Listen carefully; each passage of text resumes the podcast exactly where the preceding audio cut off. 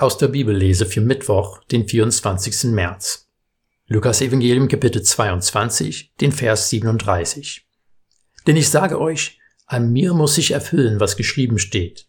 Er wurde zu den Gesetzlosen gerechnet, denn alles, was über mich gesagt ist, geht in Erfüllung. Es gibt eine Fernsehserie mit dem Namen Flash Forward. Die Prämisse der Sendung ist, dass alle Menschen auf der Welt zur selben Zeit in Ohnmacht fallen.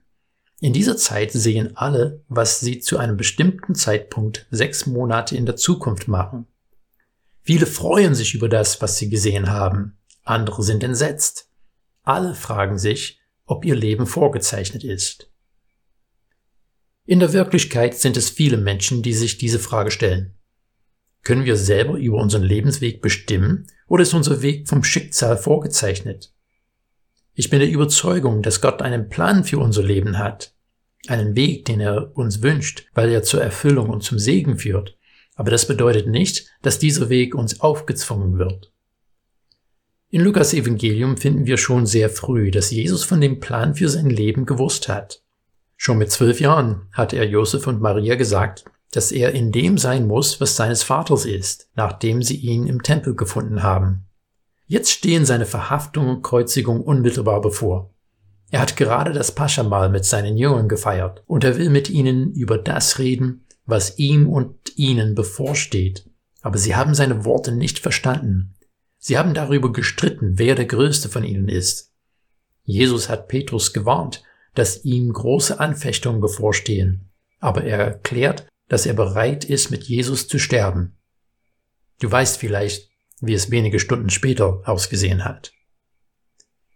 In dem Vers, den ich gerade gelesen habe, spricht Jesus von dem Plan für sein Leben und seinen Tod. Er zitiert aus dem Propheten Jesaja. Viele kennen den größeren Zusammenhang von diesem Vers als das vierte Lied vom Gottesknecht.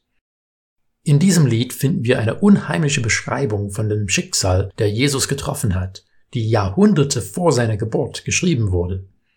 In Jesaja 53, 12 heißt es, Deshalb gebe ich ihm Anteil unter den Großen, und mit Mächtigen teilt er die Beute, weil er sein Leben dem Tod preisgab und sich unter den Abtrünnigen rechnen ließ. Er hob die Sünden der vielen auf und trat für die Abtrünnigen ein. Auch Jesus war nicht gezwungen, den Weg zum Kreuz zu gehen. Er hätte das alles hinter sich lassen können, aber er wusste, wenn er das tut, werden unsere Sünden nicht aufgehoben. Er hat sich Gottes Willen gebeugt, dass wir Hoffnung haben. Auch für dich ist es nicht schon im Voraus festgelegt, wie du leben wirst oder welche Entscheidungen du treffen wirst. Aber Gott hat einen Plan für dein Leben. Er möchte, dass du von der tödlichen Wirkung der Sünde befreit wirst. Er möchte, dass du die Liebe Jesus erkennst er möchte, dass du es seinem Geist erlaubst, dich in deinen Entscheidungen zu leiten, dass du seinen Beistand erfährst und zum Segen für anderen eingesetzt wirst. Wie Petrus und den anderen Jüngern werden auch wir ganz bestimmt nicht alles richtig machen, und wir werden Gottes Anweisungen nicht immer verstehen. Aber wie Petrus und den anderen Jüngern, wenn wir unsere Augen auf Jesus gerichtet halten, werden wir auch erleben, dass alles, was über Jesus gesagt wurde, in Erfüllung geht.